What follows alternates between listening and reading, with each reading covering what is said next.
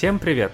Это подкаст Кинопоиска крупным планом. Меня зовут Даулет Джинайдаров, я редактор видео и подкастов Кинопоиска. Я Всеволод Коршунов, киновед, куратор курса «Практическая кинокритика» в Московской школе кино. Мы обсуждаем новинки проката, классические фильмы и советуем, что стоит посмотреть. В этом выпуске мы поговорим о мультфильме студии Pixar «Душа», который вышел в прокат в России 21 января, а на Западе он был доступен на сервисе Disney Plus еще в конце прошлого года. И в этом фильме Pixar снова замахнулись на главные вопросы жизни, смерти и всего такого. Я в раю? Нет, это мир до жизни. Здесь новые души обретают характеры, интересы и таланты перед отправкой на Землю. Знакомься, 22. А если я не хочу на Ну, землю? хватит Не кочевряжиться. хочу. Есть известная шутка, которая показывает эволюцию и творческий подход студии к своим проектам. Что значит 1995 год. Что, если у игрушек есть душа? 2006 год. Что, если у машин есть душа? 2015 год. Что, если у чувств есть душа? И, наконец, 2020 год. Что, если у душ есть душа? Вот. И фильм, правда, посвящен загробной жизни преподавателя музыки Джо Гарднера, он афроамериканец, и это важно для сюжета фильма, который почти получает шанс всей своей жизни сыграть с настоящими джазовыми музыкантами в настоящем джазовом клубе, но неудачно падает в канализационный люк и попадает э, в мир до. Ну, то есть э, там такое специальное пространство, где души готовятся к жизни на Земле. И там он встречает э, такую душу по имени 22 с номером 22, которая не хочет на Землю и не понимает, зачем вообще нужно жить. И вместе они пытаются помочь Джо вернуться на Землю. Слушай, я хотел спросить, конечно, как тебе показалось, удалось ли фильму Пита Доктора, режиссер, который э, поставил «Головоломку», «Вверх» и «Корпорацию монстров», и его сорежиссеру Кемпу Пауэрсу, что называется, соответствовать масштабу замысла? Я думаю, что да. Э, Безусловно, фильм, конечно, неровный, тут есть к чему придраться, но лично я получил колоссальное удовольствие, просто колоссальное. И я помню, что ты видел фильм раньше меня, и ты сказал, что ну, такой, да, неплохой фильм, но ожидания были выше. Я был очень удивлен, честно говоря, твоим завышенным ожиданием, потому что я просто, ну, получил огромное удовольствие. Я прям растворился в мультфильме. Один из тех немногих случаев, когда я забывал про свой планшет с листочком и ручкой, и очень мало там что записал, просто отдался э, этому мультфильму. Но, может быть, ты просто не любишь пиксаровские мультфильмы, или же я тебе занизил ожидания.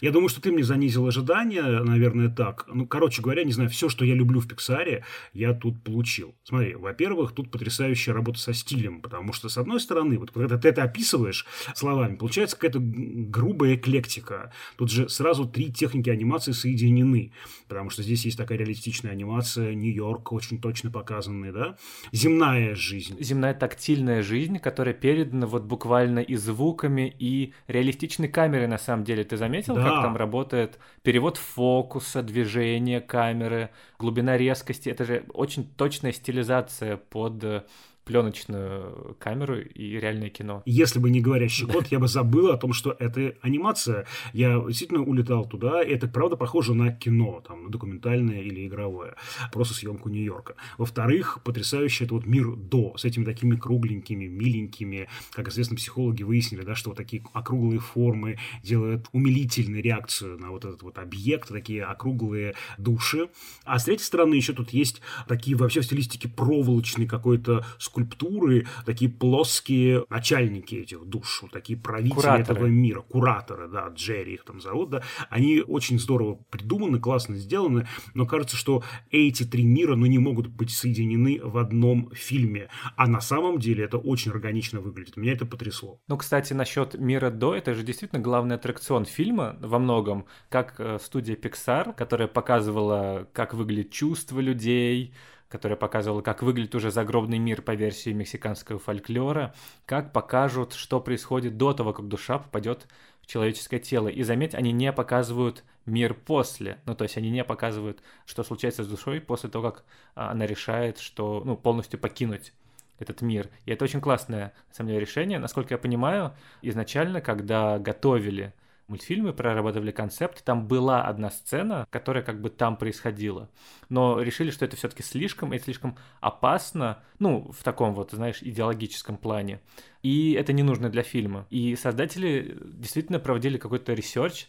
Я смотрел интервью Пита Доктора, который говорил о том, что, ну вот мы, короче, связались с представителями всех религий, иудаизм, христианство, ислам, и спросили, как выглядит не загробный мир, а именно вот душа. Им сказали, ну душа это такое бестелесное, это не физический объект. И понятно, что нужно было создать такие фигуры очень расплывчатые, которых как бы не существует в реальности, округлые. Запахов нет, вкусов нет. Боли тоже? Видишь? Да понял, я понял. А вот про этих кураторов очень круто, что главным вдохновением для них были картины Пабло Пикассо, именно его кубического периода, потому что, ну, это кураторы, это не боги, это не ангелы, это просто вселенная, которая предстала в понятной для людей форме, и они одновременно 2D и 3D, вот эта вот проволочность. Угу. Такая антропозооморфность такая, да? Да, да. И, собственно, Пикассо, у него же в кубизме какая основная идея, что ты видишь объект, с разных точек зрения. То есть это не с одного того места, которое ты смотришь, а вот с разных.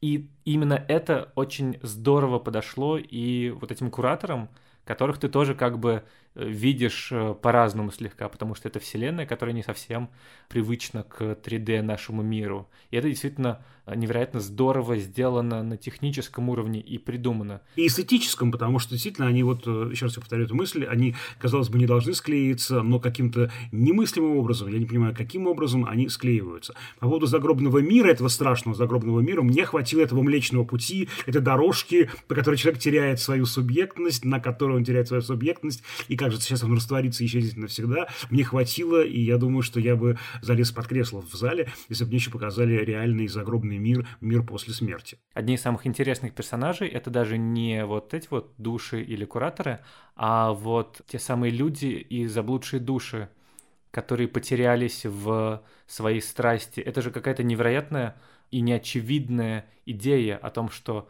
ты можешь настолько любить какое-то дело и сначала впадать в экстаз, когда ты его совершаешь, и быть в полной гармонии, что потом ты в этом деле полностью растворяешься и на самом деле теряешься и превращаешься в такого персонажа откуда-то из мультфильмов Хаяо Мейдзаки.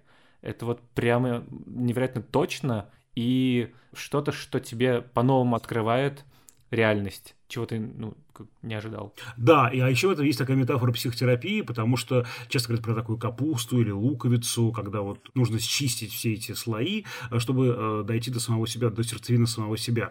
А они как бы вот эти заблудшие души, они часто выглядят как такие комки грязи какой-то, я не знаю, этого песка, грязи, не знаю, как это объяснить. И там нам показывают, что когда вот наша героиня 22-я, ставшая, извините за спойлер, заблудшей душой, таки возвращается к себе, она как бы счищает себя эти огромные напластования этого какого-то мусора, грязи, и приближается к себе, остается как бы собой. Это очень, мне кажется, красиво. А еще, мне кажется, очень важная здесь вещь. Мне показалось, что вот этот вот процесс рождения показан довольно страшно, потому что это такой прыжок в пропасть. В неизвестность. В неизвестность, в пропасть. Очень страшно лично вот, вот для меня. И здесь, мне кажется, может быть, даже имеется в виду эта родовая... Травма. Я, я не хочу сказать это родовой травмой, да, но вот эту вот травму рождения, так давайте это назовем, потому что родовая травма – это такой медицинский термин, прости господи, да, а мы говорим именно про ужас рождения, да, того, что дикая боль, младенец плачет от того, что у него раскрываются легкие, это как бы действительно вызывает у него ужас. Вот этот мир до, он же показан как такая какая-то игровая вселенная, очень теплая, уютная, классная, яркая. И вот этот вот страшный шаг в пропасть, который делают эти маленькие существа, маленькие души, он лично меня очень пугает. Мне это показалось очень таким прямо тонким тоже и важным, э, вот потому что там в этой неизвестности будет и много боли, и страха, и еще больше неопределенности. И вот этот вот мир до, он показан вот не бесплотным, а наоборот таким теплым, как материнское чрево такое. Ты в тепле, ты получаешь питательные вещества каждую секунду, как когда хочешь их получать. И это вот, э, мне кажется, очень э, важным и красивым здесь. Да, ну при этом вот этот вот момент прыжка, это же и некоторый восторг. То есть тут двойная на самом деле игра с тем, что как бы тебе страшно, но все равно это стоит того. Даже путь на Землю стоит того, чтобы попробовать. И несмотря на то, что все очень классно, очень интересно, очень талантливо, и изящно придумано, мне показалось, что замах гораздо больше того ответа, который мы в итоге получаем. Я повторюсь, возможно, дело в моих ожиданиях. И душа действительно добрый, правильный, умный мультфильм. И грустный, в хорошем смысле грустный. Мне очень нравится, как у одного из критиков, такая была фраза у англоязычных критиков, нежная мудрость этого фильма. Правда, там есть такая очень характерная для Пиксара, и это самое главное, что я люблю в Пиксаре, нежная мудрость. Да, но вместе с тем итоговый ответ он как будто бы слегка разочаровывает. Ну, то есть... Он очевидный или что для тебя? Это довольно, ладно скажу, это банальный вывод для фильма о том, стоит ли жить, что да, жить стоит ради самой жизни. Да, наверное, не лишне всегда напомнить, что жизнь состоит из маленьких моментов счастья, тактильного, вкусового, музыкального, который наполняет твое существование, который ты не замечаешь, как воду рыба не замечает в океане и думает, где же вокруг океан. Ты тоже этого не замечаешь, а на самом деле это и есть то самое счастье. И оглядываясь назад, ты будешь вспоминать не сколько ты проектов сдал или же выпусков подкаста сделал, ну, не знаю, может быть, это тоже, конечно, а то, как ты с друзьями, не знаю, скатывался с горки со снежной или же лежал на траве, как э, ты на берегу моря стоял и смотрел на закат. Такие простые мелочи, которые действительно составляют твою жизнь. Понятное дело, что это сообщение для детей, тем более, оно важное но кажется, что это слишком простой ответ, и что с какого-то момента фильм стал довольно предсказуемым и понятным. И в этом смысле у меня разочарование. Э, то есть это отличное кино но оно как будто бы слишком очевидное. Ты знаешь, с одной стороны, с тобой соглашусь, да, проживать свою жизнь каждую минуту, ну да, больше банальности, наверное, сложно себе представить, но, мне кажется, здесь очень важный контекст, в каком вообще мы контексте об этом говорим.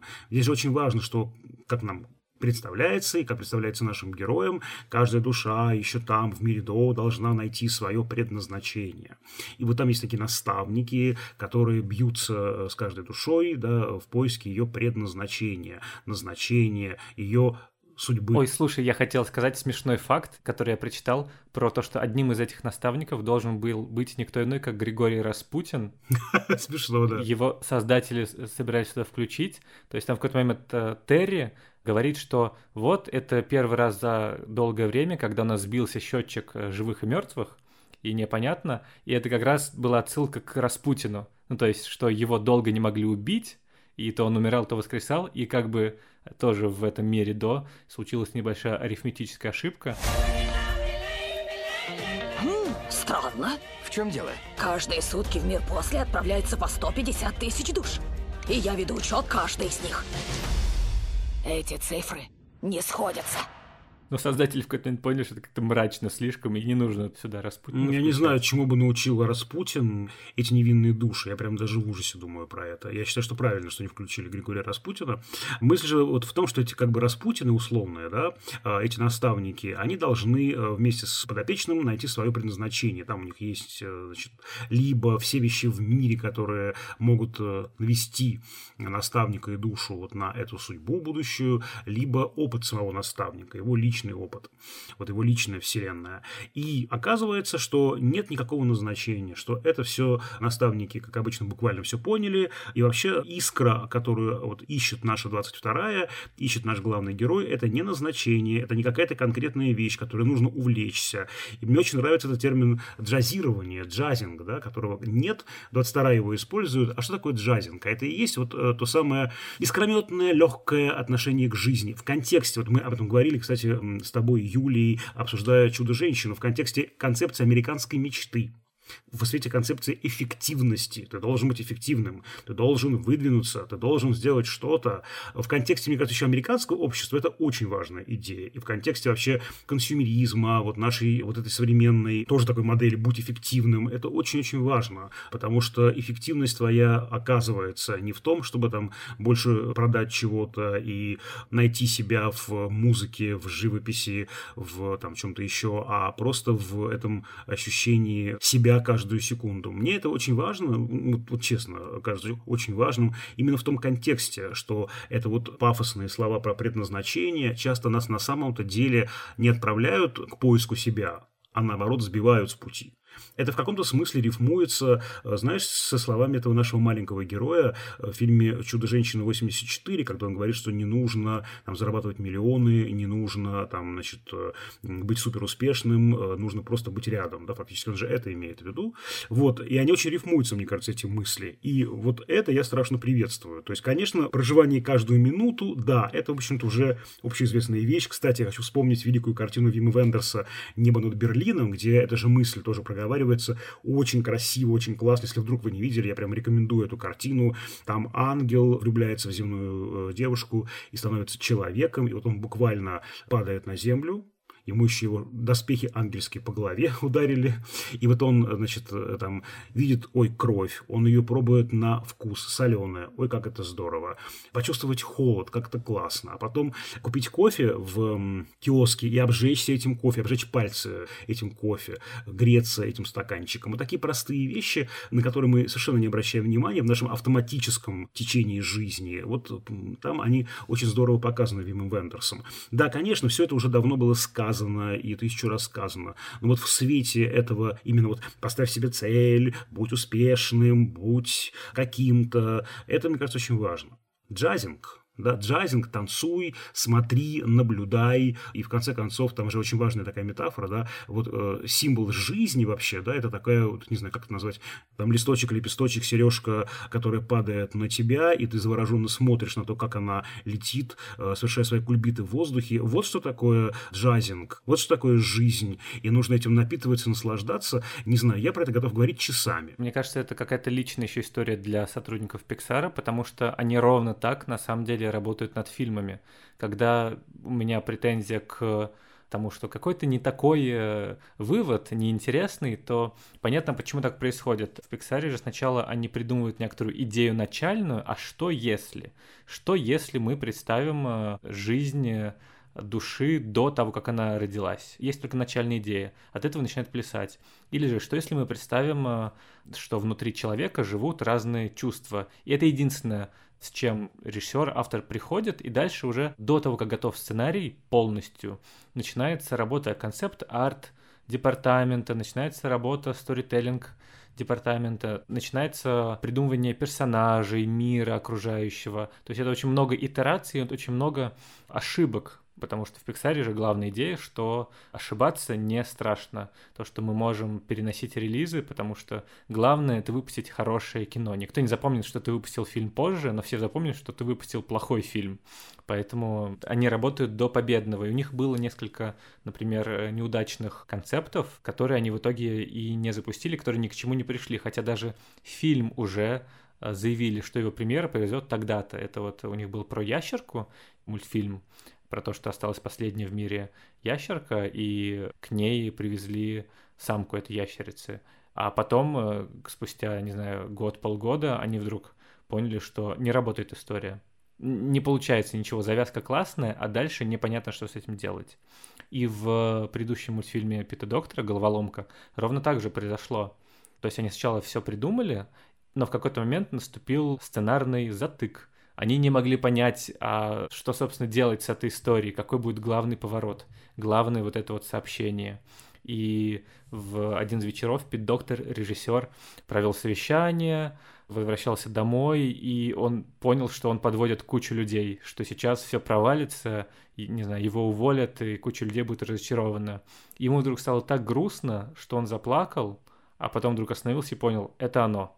На самом деле в этом смысл фильма и в этом смысл эмоций, что грустить — это хорошо. Я знаю, что подвожу вас. У меня там был дом. И мне все не отвыкнуть. Я стараюсь быть счастливой. Для вас. Но там подруги, там все. И мне так хочется к ним. Мне было лучше там. Разве я виновата? Ой, ну что ты? Ты не виновата. Хочешь секрет? Я сам по Миннесоте тоскую. По лесам, в которых мы бродили. И по нашему садику позади дома. По замерзшему озеру, где мы катались на коньках. Иди сюда. И вот это неочевидная идея. А здесь, ну, все-таки не совсем это так сработано. Я думаю, что действительно в этом такой важный принцип Пиксара, потому что, ну, сейчас понятно, что картина с объединенной маркой Пиксара Дисней, вот, но, конечно, ну, всегда Пиксар сравнивали с Диснеем, и ведь у Диснея была эта фишка, да, разделение всех сотрудников на три блока, есть фантазеры, есть реалисты и есть э, критики, и эти люди не должны э, взаимодействовать. Сначала идею э, обкатывают фантазеры, придумывают все, что угодно, потом ее обсасывают критики и страшно ругают, а потом уже реалисты из того, что осталось, проверяют значит, э, на зуб, можно ли это вообще реально все сделать, или все это просто прожекты нереализуемые совсем. Вот, и как я понимаю, в Пиксаре здесь вот как раз все перемешано. Может прийти любой сотрудник любого ранга к начальнику любого ранга и сказать, что он ошибается, или он прав, или какую-то идею предложить. И для меня это вообще вот, вот принцип такой преодоление границы, да, размытой границы, это вообще очень важный и, может быть, главный вообще принцип и главная тема Пиксара. Мне кажется, все основные фильмы у них про это, да, про то, как персонажи преодолевают границы, либо внешние, либо внутренние, те, что в них самих существуют. И это, мне кажется, вообще очень интересно, как, кстати, сама компания, само ее устройство влияет на э, суть фильмов, которые мы наблюдаем. А еще вот почему мне немного не понравился фильм, ну это что не понравился, в каждом мультфильме Pixar есть вот этот вот момент, когда ты неизбежно плачешь. Ты просто не можешь сдержаться, настолько все элементы киноязыка сходятся, и в этом смысле все режиссеры и авторы студии ближе не к диснеевским мюзиклам, конечно, а к Ларс фон Триеру, который тоже, значит, ножичком вскрывает твои душевные раны и нажимает на болевые точки. такой, а, прекрати, Ларс, хватит, сколько можно, я все понял. Но в Пиксаре просто все добрые, поэтому это катарсические слезы и вдохновляющая, но манипуляция. И все мы можем вспомнить такие сцены, например, в головоломке душераздирающий совершенно момент, когда радость и воображаемый друг Райли Бинго Бонга пытаются выбраться э, на космолете из ямы забвения, и Бинго Бонга жертвует собой. Ну, то есть, кто не плакал на этом моменте, у того нет души.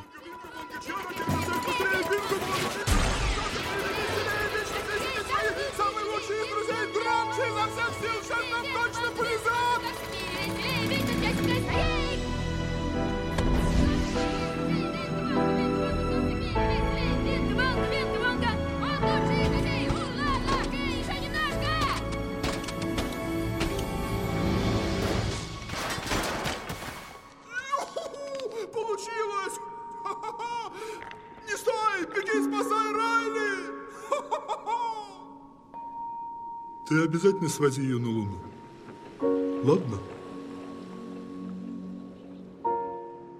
А здесь не было того момента, когда меня окончательно вывели из себя, ну, то есть, когда мне разворотили душу каким-то волшебным ключиком. У тебя, может быть, был в этом фильме или какой твой главный момент в других пиксаровских мультфильмах? Ты знаешь, как э, я согласен с тем, что финал немножко смазан. Вот это правда.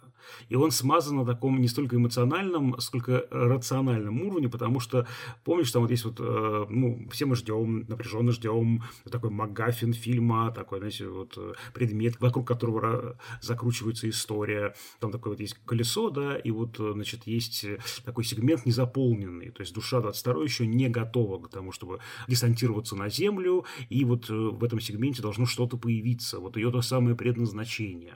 И мы ведь не видим, что там появляется, да, это смазывается. Просто мы видим, что уже у нее круг готов, да, все, она готова к десанту. Они это скрыли. Я считаю, немножко запутали разговорами про это назначение. Причем... Да, да, это же не сразу понятно вообще. Абсолютно, да, ну, то есть, да. произошло. Да-да-да, это уже как-то чуть ли не на финальных титрах уже как бы в голове складывается окончательно, уже бесповоротно. Потому что там вот есть ощущение такой вот скороговорки. Вот буквально скороговорки в финале. И это, конечно, я согласен, мешает эмоционально это все прожить. Это вот здесь есть такой момент. Вот, потому что Э, я в большей степени, наверное, радовался как раз началу, входу в этот мир. Вообще, если честно, если честно, скажу так, я радовался все время, может быть, за исключением последних нескольких минут, потому что меня все время все, здесь все удивляло. Я оказался таким благодарным зрителем этого мультфильма. По-детски непосредственным. По-детски непосредственным, да. И нет, ну как, одна часть моего мозг говорит, так, ребят, уже прошло две с половиной минуты, э, и пора бы меня чем-нибудь удивить. И Я тут- даже знаю, какая-то часть... А, слушай, каждую часть это происходит, то есть каждые две с половиной Нет, минуты нет, что-то я даже знаю, происходит. какая-то часть мозга твоего, она такая красная, с огнем вместо волос и в очках, вот, кричит постоянно. Ну, это как головоломки, короче. Ну, ладно, неважно.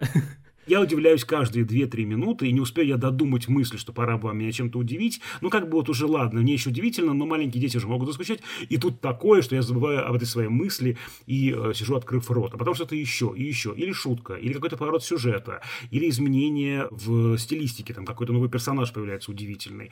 Вот что-то происходит каждые 2-3 минутки, и это меня прям вот очень обрадовало. И я не знаю, вот я там совершенно не скучал ни секунды, ни лес рисовать какой-нибудь, не знаю, там, что-нибудь рисовать в своем этом, э, значит, блокнотике. Иногда я это делаю, когда скучаю на фильмах или там начинаю уже зарисовывать какие-то кадры, анализировать, там, не знаю, цвет в э, фильме или там композицию кадра. А здесь я про это почти не запомнил, у меня там пол листочка всего записано, к сожалению, я плохо поработал на пресс-показе, на просмотре этого фильма, потому что я сидел, открыв рот просто.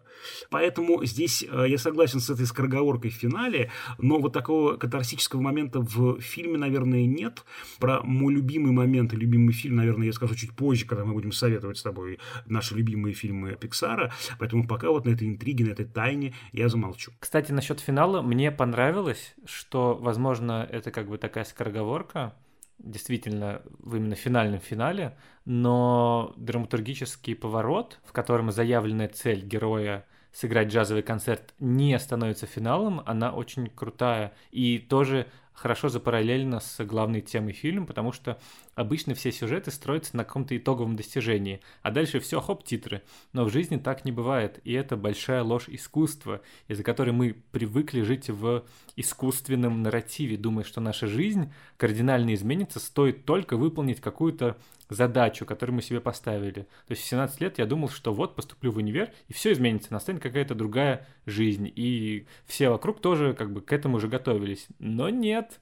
А в 22 года что надо закончить универ, и тогда привет взрослой жизни, тоже что-то иное начнется. Но нет, ничего не меняется. Это гораздо более медленный и незаметный процесс. Ты как будто бы все тот же, и изменения в тебя не происходят не по щелчку пальца, и не когда ты чего-то достигнешь, не знаю, защитишь кандидатскую диссертацию или поднимешься на Эверест, хотя это, конечно, сам по себе очень круто.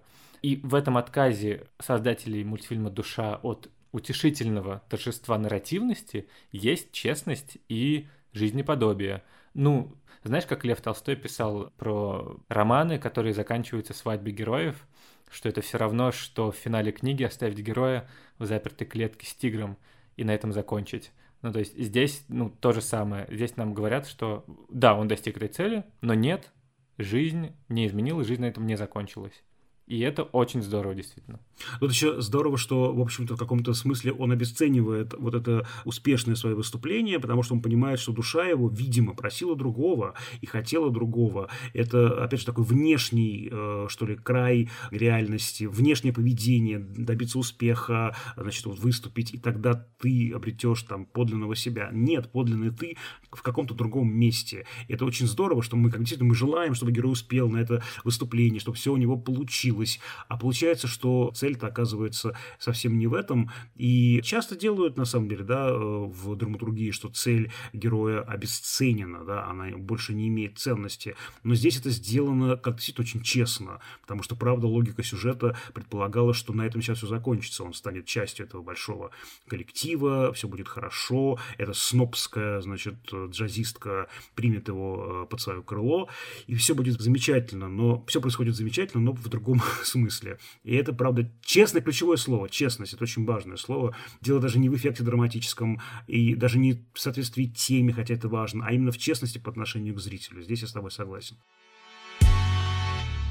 Мне кажется, что если есть какая-то критика пиксаровских мультфильмов, и к которой душа тоже подходит, это в том, что у них за первоначальным полетом фантазии следует дальше типичный детский мультфильм. Ну, то есть мы можем вспомнить все их великие мультфильмы. Я имею в виду, например, один из моих любимых мультфильмов, который я посмотрел в кинотеатре, «Вверх». про старика, который улетел на воздушных шариках в путешествие, которое они планировали с своей женой. И первые 10 минут этого фильма, ну ты помнишь, думаю, это невероятно пронзительная история совместной жизни двух людей, собственно, главного героя и его жены. От их знакомства еще маленькими детьми до смерти, собственно, жены.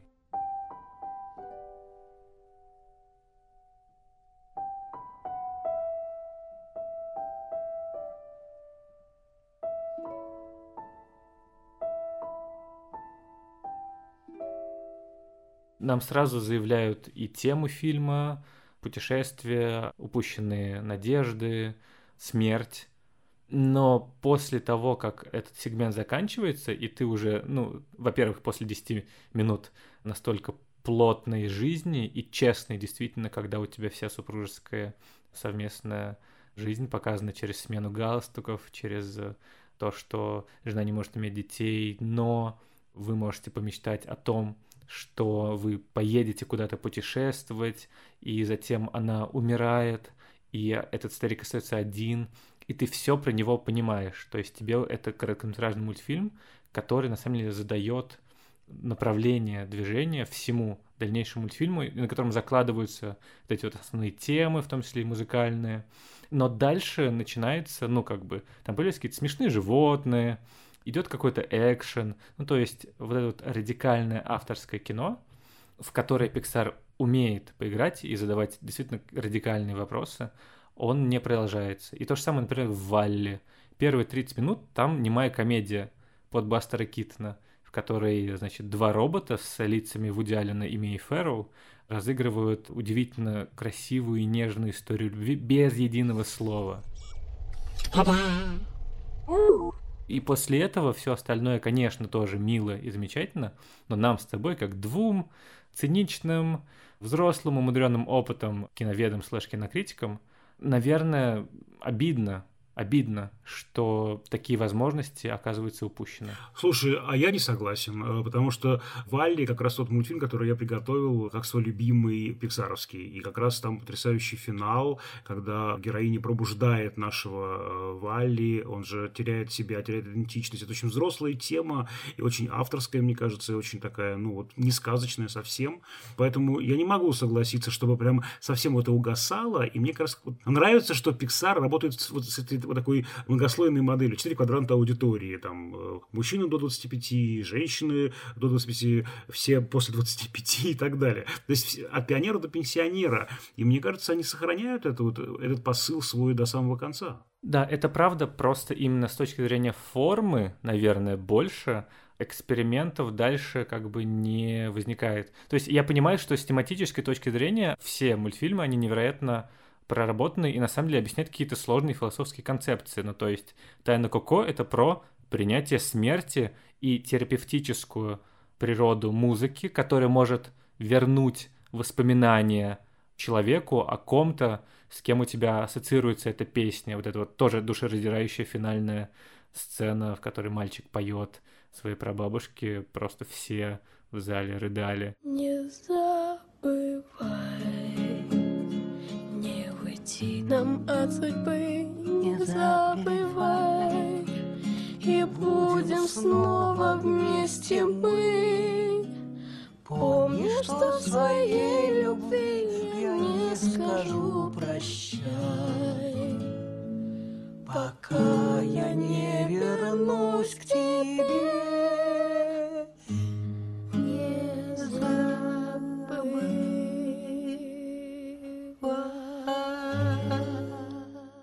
Поисках Немо это про доверие в семье, умение отпускать ребенка, и она начинается с того, что у главного героя некто убивает жену и всех детей нерожденных. Ну, то есть, э, вообще, если вдуматься, то какая-то артхаузная драма.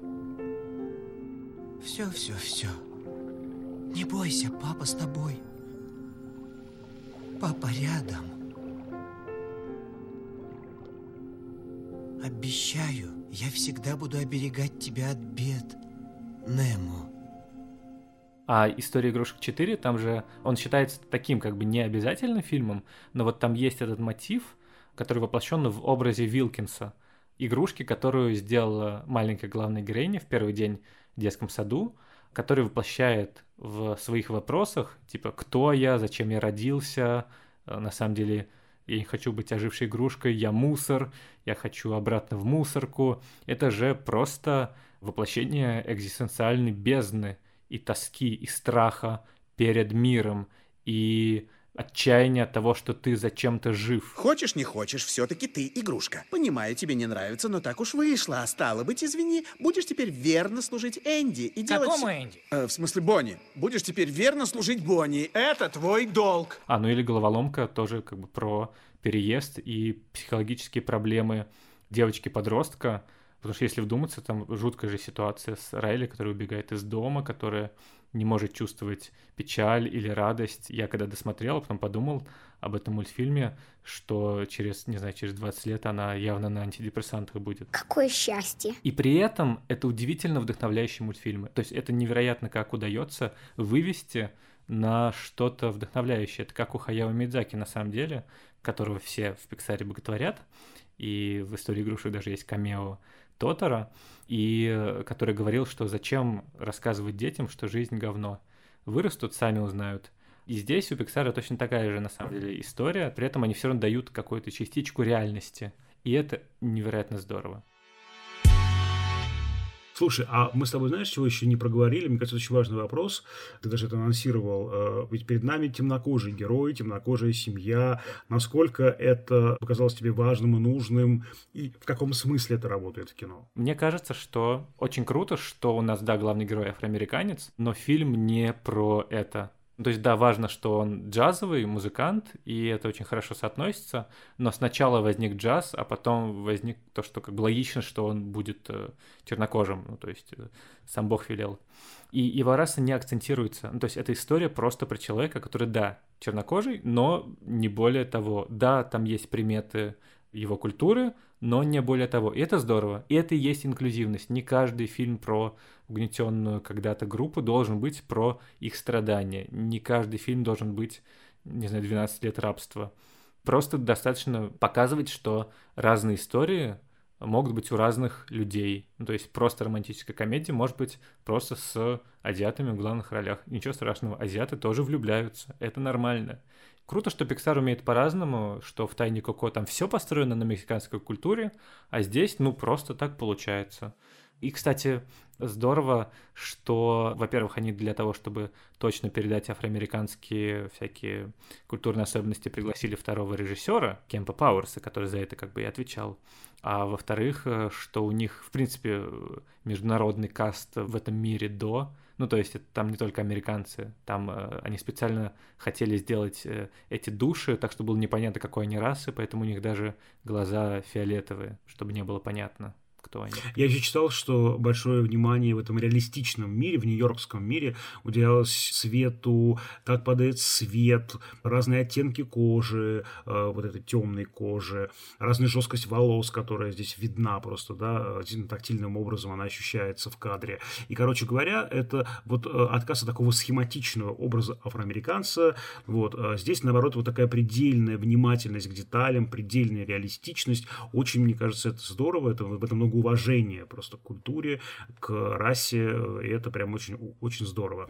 А еще про детали меня сразу же подкупило, я не знаю, как ты к этому отнесся, я прямо сразу влюбился в этот мультфильм, когда заставка э, звуковая Дисней, мы видим этот замок, да, а заставка играется расстроенным, э, еле вообще играющим школьным оркестром. Это, мне кажется, очень круто. Я прям понял, что все. Я благодарный зритель этого мультфильма. Я, ребята, ваш.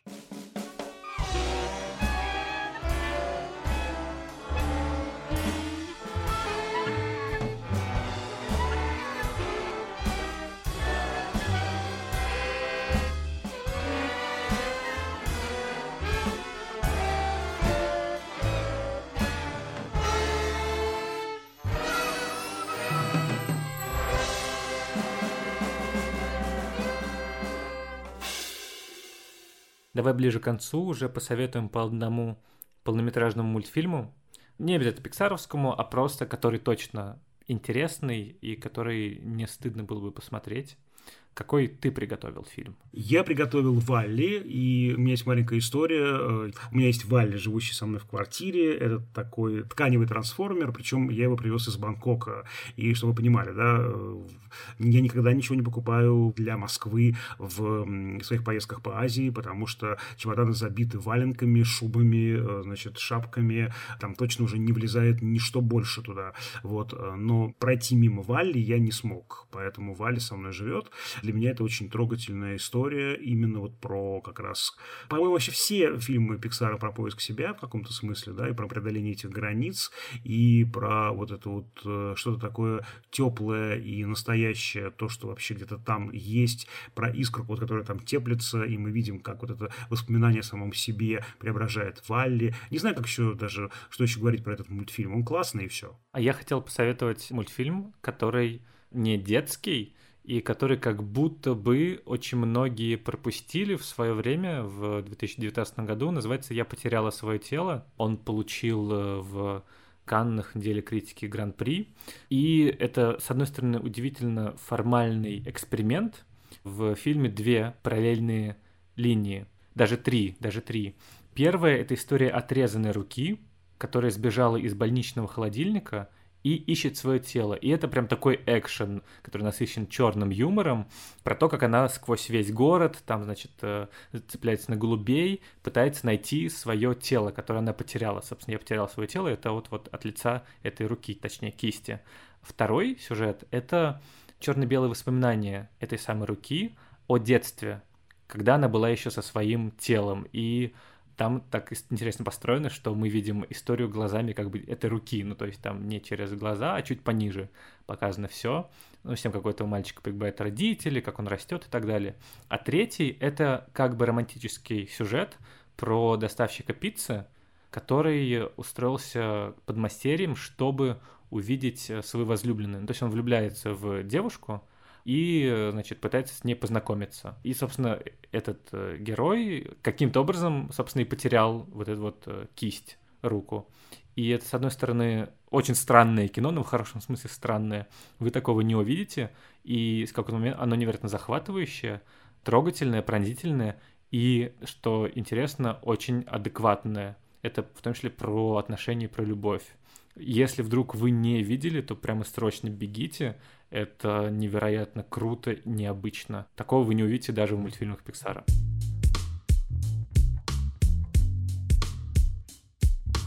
Ну что же, на этом все. С вами были Дуля Джинайдаров и Всеволод Коршунов. До встречи в следующем выпуске подкаста «Крупным планом». Напоминаю, что на подкаст можно подписаться в Apple Podcasts, Яндекс Музыки и CastBox. Мы очень ждем ваши оценки, отзывы, пожелания. Пожалуйста, пишите нам. Да, пожелания можно писать на почту подкаст собакакинопоиск.ру. В Apple Podcasts вы можете писать свои отзывы, а в Яндекс Музыке ставить сердечко. Таким образом, вы как бы подпишетесь на наш подкаст и вам будут приходить уведомления о новых выпусках. А над этим эпизодом работали звукорежиссер Лера Кусто и продюсер Женя Молодцова. До скорого. Пока-пока.